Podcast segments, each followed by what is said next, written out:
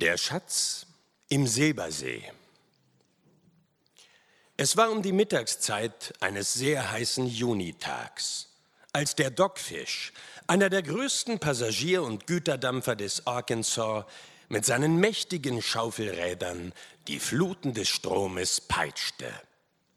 Er hatte am frühen Morgen Little Rock verlassen und sollte nun bald Louisburg erreichen, um dort anzulegen, falls neue Passagiere oder Güter aufzunehmen seien.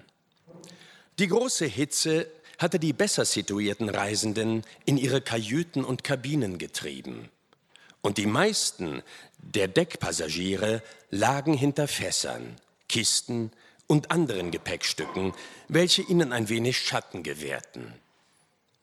Für diese Passagiere hatte der Kapitän unter einer ausgespannten Leinwand einen Bed and Board errichten lassen, auf welchem allerlei Gläser und Flaschen standen, deren scharfer Inhalt jedenfalls nicht für verwöhnte Gaumen und Zungen berechnet war. Hinter diesem Schenktisch saß der Kellner mit geschlossenen Augen, von der Hitze ermüdet, mit dem Kopfe nickend. Wenn er einmal die Lieder hob, wandte sich ein leiser Fluch oder sonst ein kräftiges Wort über seine Lippen.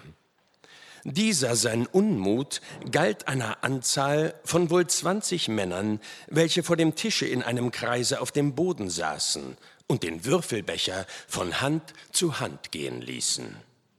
Es wurde um den sogenannten Drink gespielt.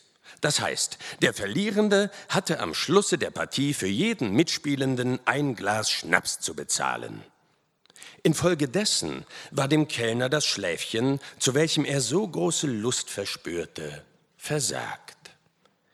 Diese Männer hatten sich jedenfalls nicht erst hier auf dem Steamer zusammengefunden, denn sie nannten einander du und schienen, wie gelegentliche Äußerungen verrieten, ihre gegenseitigen Verhältnisse genau zu kennen.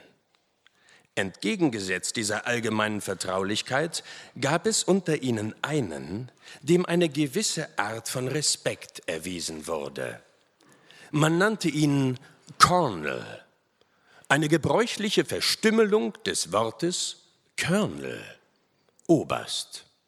Dieser Mann war lang und hager, sein glatt rasiertes, scharf und spitz gezeichnetes Gesicht wurde von einem borstigen, roten Kehlbarte umrahmt.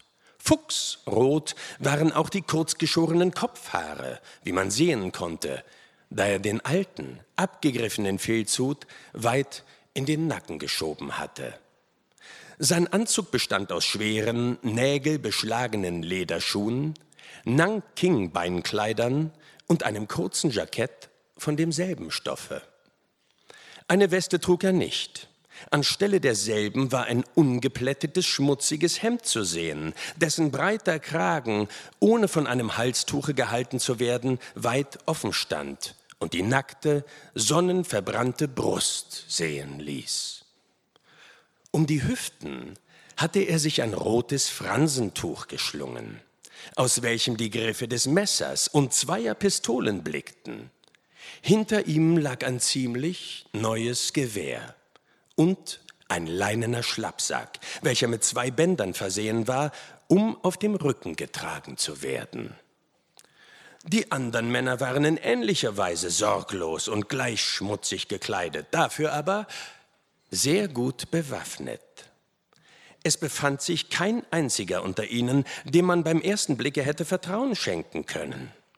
Sie trieben ihr Würfelspiel mit wahrer Leidenschaftlichkeit und unterhielten sich dabei in so rohen Ausdrücken, dass ein halbwegs anständiger Mensch sicher keine Minute lang bei ihnen stehen geblieben wäre.